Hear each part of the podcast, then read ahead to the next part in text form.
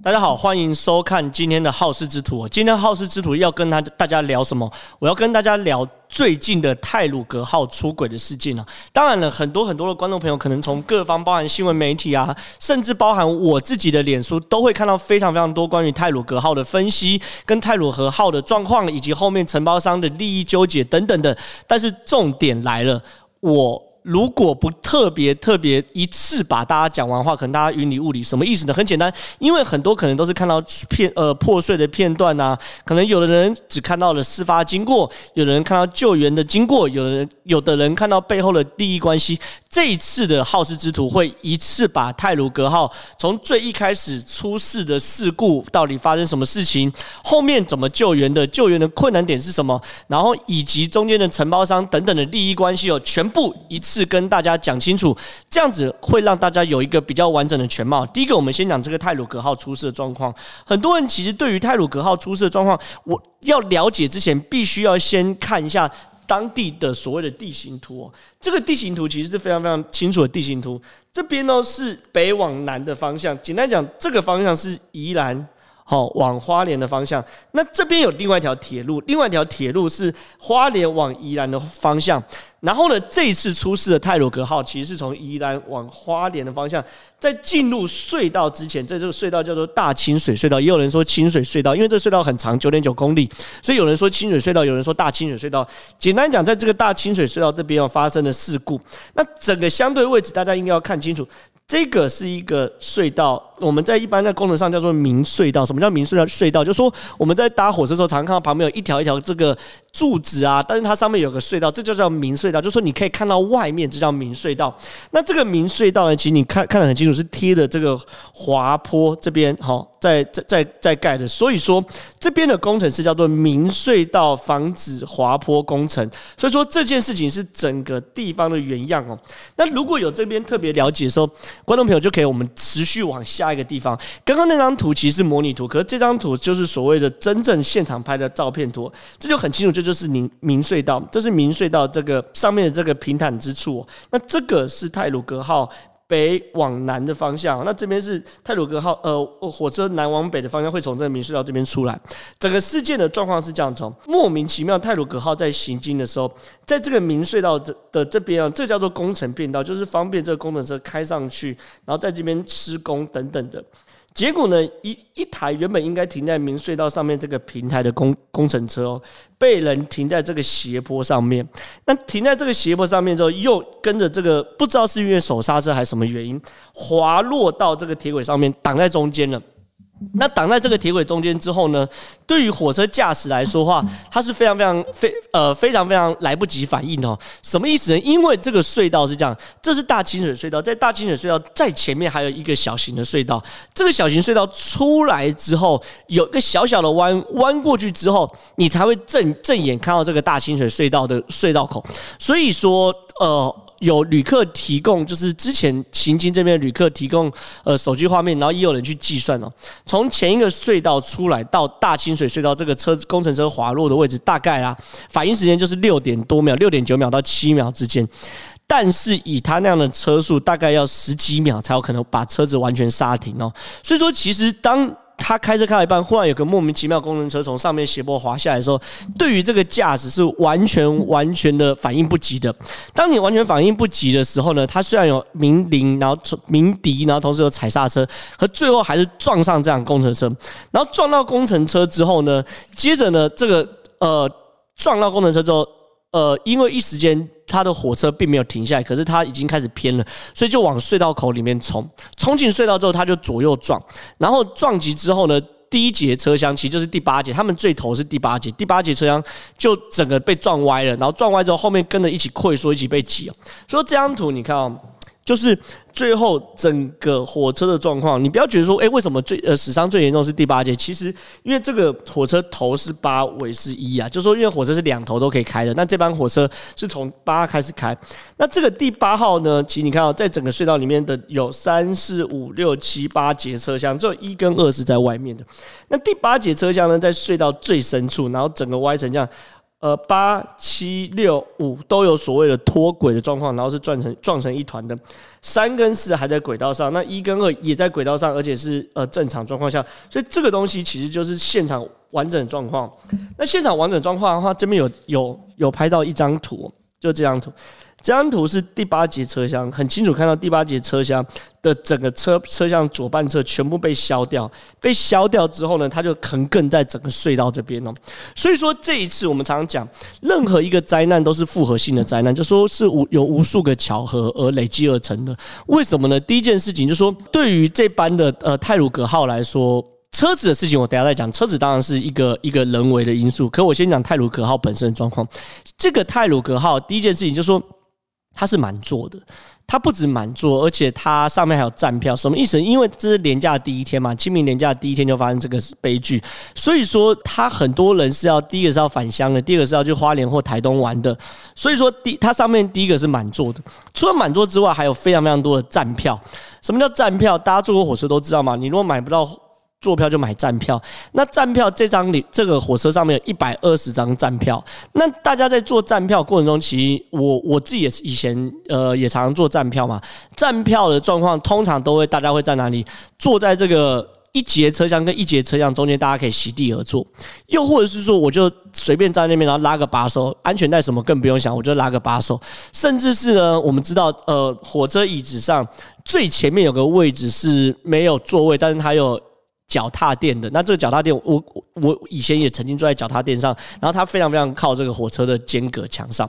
那这件事情会造成什么影响呢？很简单，因为你是站票，所以说你看哦，如果你是站在这种一节跟一节中间，你几乎坦白说，真的非常非常难逃生。这种一节一节中间，或者是说你在这个最前面啊，或最后面的这个会缩区区，你大概也非常非常呃难以逃生。所以说，第一个不利的因素就是说它。因为是清明连假满载，然后再加上有站票，所以说造成非常非常多人，呃，不幸的罹难了。目前统计是五十个人左右。第二个因素是什么东西呢？是救援的因素。其实，其实救援队第一时间到现场的时候，一二三四都相对好处理。第一个没有出轨，第二个他就在隧道口。可是我们发现死伤最惨重都是五六七八这四节车厢。那这四节车厢之所以为什么让人家觉得说非常非常难处理，很简单，因为我们到救援的时候，呃，分秒必争嘛，每一分钟都是可能会代表一个人命的丧失。可是呢，现场有非常非常多幸幸存者都说，他们其实是有听到说这边都有呼救声音，可越呼救越呼救，声音就越来越微弱。很多人说，那就赶快进去救啊！抱歉，这个隧道只是示意图，实际上隧道比这个更窄。所以说，很多现场的搜救人员是说，他们。确确实，一二三是相对好处理，可是到五六七八这种撞撞击最严重的时候，他们只能旁边机器只能容一个人通过，容一个人通过状况，就是说你是没有办法带任何的重型器具进去，你了不起带个油压钳，你只能带一些轻型的工具进去，所以很多人进去之后发现这个是无能为力的，他根本没有办法去处理这个呃去救援，因为很多人可能是卡在。钢板下面，或者说卡在座椅下面等等层层叠叠的，所以救援变得非常非常困难。最后，最后像这张照片，你说那这张照片是怎么拍的？这张照片最后救出来的拍到结果是，其实是从隧道的另外一头发车，就从花莲隧道另外一头发车。一一路开过来，从隧道另外一边进去，然后直接来这边救，所以这又延误了非常多的呃救救灾的时间。这当然不可以怪当地的怪救灾弟兄啊，因为这东西就是呃在灾害救灾上的天然限制。所以说这种复合性的因素导致说这次死伤人数非常非常多，到五十个人死亡，是台湾呃公安史上最大的最严重的意外啊。所以说也因为这样子的话，大家开始思考是说。到底为什么会发生这么严重的公安？就叫救责。那那救责原因，其实坦白说，救责的原因是有好几重因素的。第一重因素是什么东西呢？当然了，究责第一重因素就是说，让做错事的人受到应得的惩罚，这没话说。第二层因素是因素是说，让这些受害者家属可以得到赔偿，这也没话说。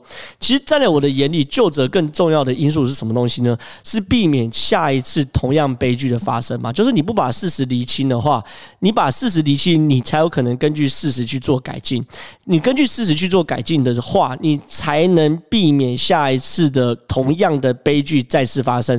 我在评论这个事件的时候，我常常都说，我们没有能力去期待这个世界。没有悲剧，可是我们绝对有能力避免同样的悲剧再次发生，所以救者就变得非常非常重要。那救者之前，我要先跟大家讲说整个事情的状况。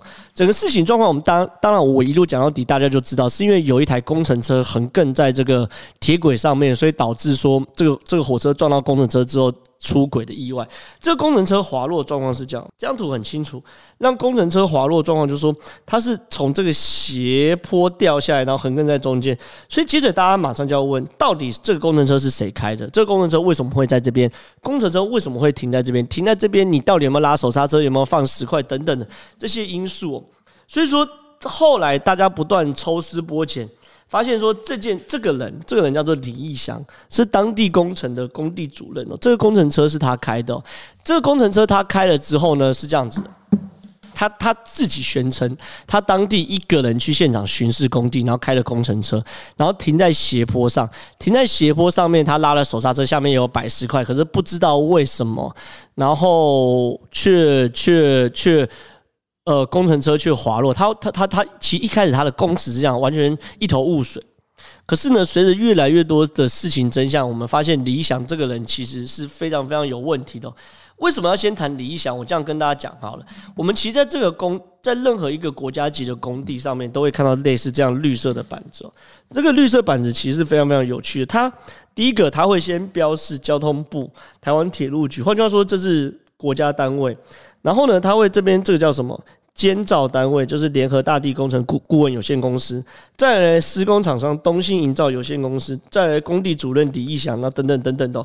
为什么会有这样标示？简单来讲啊，你一旦出了事情之后，这个工地板上的所有部门、所有单位、所有公司，还有所有人都有责任，所以他才会用那么大的工地板放在旁边哦。可是你看这个案件哦，一。一开始我们谈叫做李义祥，就是刚刚那个人，就是最基层的工地主任哦。所以说，我们我帮大家一层一层往上拨，像洋葱一样抽丝剥茧，告诉大家每一层，包含工地主任，包含施工厂商东兴营造，包含监造联合大地，包含这个所谓的交通部跟台铁局，到底应该负什么责任哦？李义祥当然是负最直接的责任哦，因为这第一个这个工程车就是李义祥开的，然后李义祥这几个人，呃，对于很多人来说。李义祥当时事发到底在干什么事情？是很多人想要探讨。什么意思？很简单，因为今天这件事情，你车子掉到铁轨上是一件事，可你如果掉到铁轨上的时候，你有第一时间去通报呃呃铁路局的话，这个悲剧可能就不会发生了。因为你赶快通报铁路局，铁路局马上跟所谓的驾驶讲的话，那这个悲剧就有可能因此而呃呃，这个悲剧就不会发上升哦。所以李义祥最大的第一个问题是他根本没有去做通报。第二件事情是这张照片，因为他原本宣称说他并不在现场，他并不知道这个掉下来。可是后来这张照片，这张照片被公布在网络上，很多人看了非常非常愤慨，是什么意思？这是一位呃获救者所拍的，幸存者拍的。他就是刚呃被救的时候，他就发现山坡上有两个人很很诡异的一直在观察这个情况，他就随手拿出相机去拍了这张照片。那他一开始也不知道是谁，他以他一一开始他第一时间以为这两个是乘客啦，但是呢，后来他们发现电视新闻爆出李一祥的照片的时候，发现诶，这个人竟然是李一祥。然后呢，后续有越来越多相关监视画面，包含李义祥在现场讲手机的画面，包含在现场低头滑手机的画面，这些画面越来越多出来，原因是什么东西？很简单，因为他们发现哦。整整个救灾的过程中，理想都像是个没事或是第三者一样在旁边哦，既没有协助救灾，也没有去帮忙，然后就不断的划手机啊、讲电话，甚至说还有吃槟榔啊，然后回到公寮去吹冷气等等的。这个东西让非常非常多的网友跟看到这个新闻的人非常非常愤怒，原因是什么？原因是我认为李义祥这些行为已经失去做人基本的道德感。我讲白话文，真的是有一点是连畜生都不如哦。为什么连畜生都不如？我们自己平常在开车或骑摩托车，我们撞到人，我们都知道下去赶快扶他一下。我们赶快呃把他拉到旁边一下，或者是帮他报警，然后请救护车，请警察来，该做什么责任我们都会做，这是正常人的动作。我们有可能，即便是一条人命或三条人命，我们撞到人之后呢，我们在旁边什么时候不做，不报警，不帮忙，然后在那边讲电话、抽烟、吃槟榔、划手机，冷眼旁观这一切发生吗？坦白说，我认为这件事情，我看到这画面是非常非常愤怒，原因是因为对我们而言，你你可能你可能没有思考到这公共车会滑落，可问题是你连。作为一个人最基本道德或羞愧感，或者说你想要弥补的心都没有，这是大家非常非常不能接受的。这是李义祥的第一件事情。第二件事情是我特别去爬出了李义祥的。非常非常多的过往，我发现李义祥是一个非常擅长游走在法律边缘上的人啊。什么意思呢？很简单，这个是李义祥的义祥工业社。你看，这义祥工业社代表人是李义祥，可这个义祥工业社资本额只有两百万哦。可李义祥有另外一个公公司，就是他真的去接案子的公司，就是这个。你看，这个这叫义成营造有限公司，它代表人也是李义祥。那这个资本额多少？一千两百万。这个义成营造。有限公司哦，过去接的案子哦，过去五六年接的案子，我全部都列在这边哦。那这边案子其实你密密麻麻看到是非常非常多的案子哦，其里面什么都有，包含花莲县政府啊，包含台湾铁路管理局啊，包含呃泰鲁阁国家公园管理处啊，包含交通部啊等等都有。那案子很大，比如说花莲县政府的。呃，丰滨乡新社海堤灾修工程哦，公开招标两千多万哦，又或者是说，包含交通部第四区养护工程处的玉里公务段的公开招标八百七十九万哦，等等的，其实整个案子金额跟数字都蛮大的。我们看了他五年大概标了十九个案子，超过两亿元哦。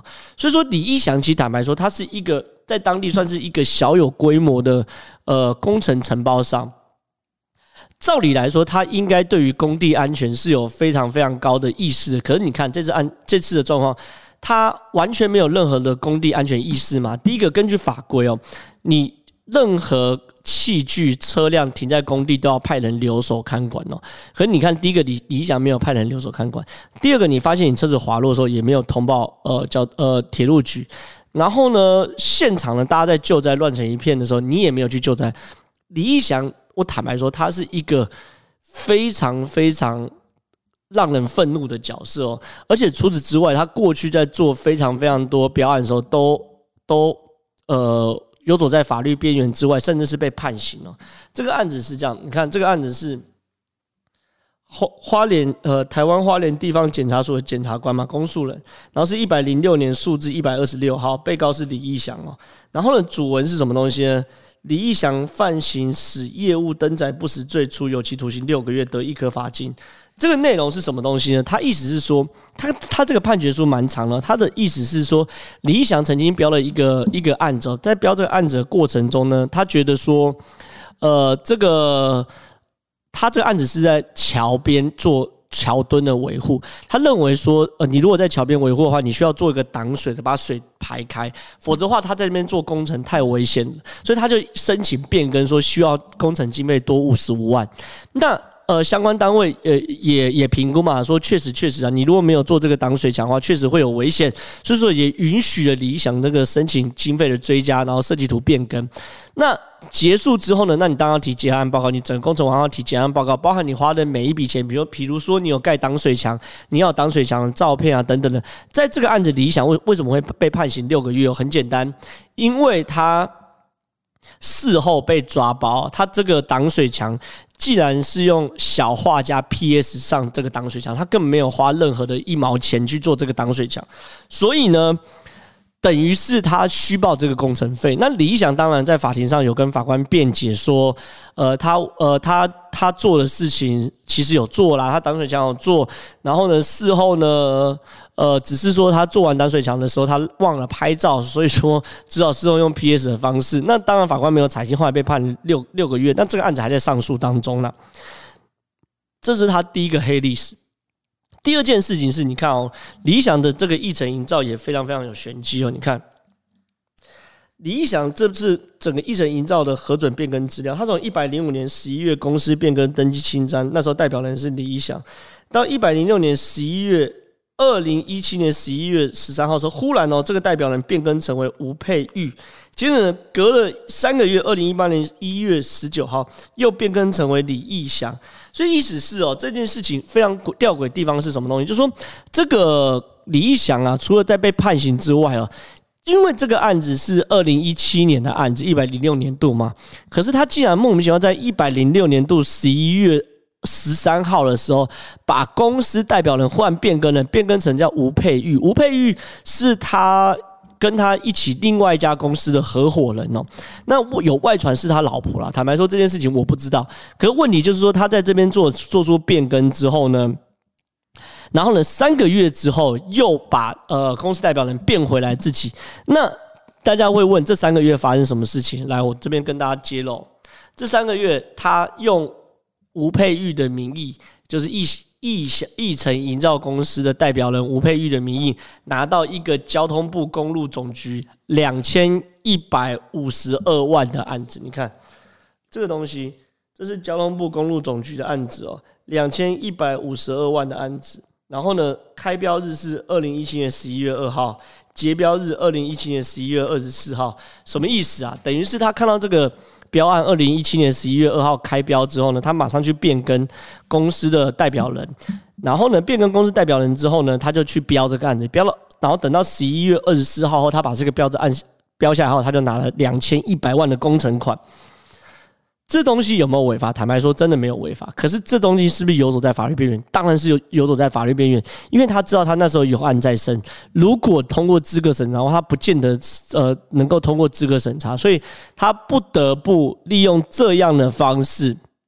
来去做所谓的，我我我强烈怀疑啊，他利用这样的方式是为了要拿取这样的标案来蒙蒙蔽交通部的审查机制哦，所以说这个事情其实也可以很理解，是李义祥确实是一个非常非常善于游走在法律边缘的人哦，所以说李义祥现在已经被收押了，我也希望法律呃勿枉勿纵啦，就是这个案例是五十条人命，所以不管。是刑度是什么样子？我认为一定要重判。可是这个事情到李义祥就结束了吗？坦白说，远远没有。我们一样要回过头来看这个工地板哦。这个工地板其实是非常非常清楚的营造业的百官形，呃，营造业的阶级图。你看最上层的长官就是交通部，再来就是台湾铁路管理局，然后呢，接着呢。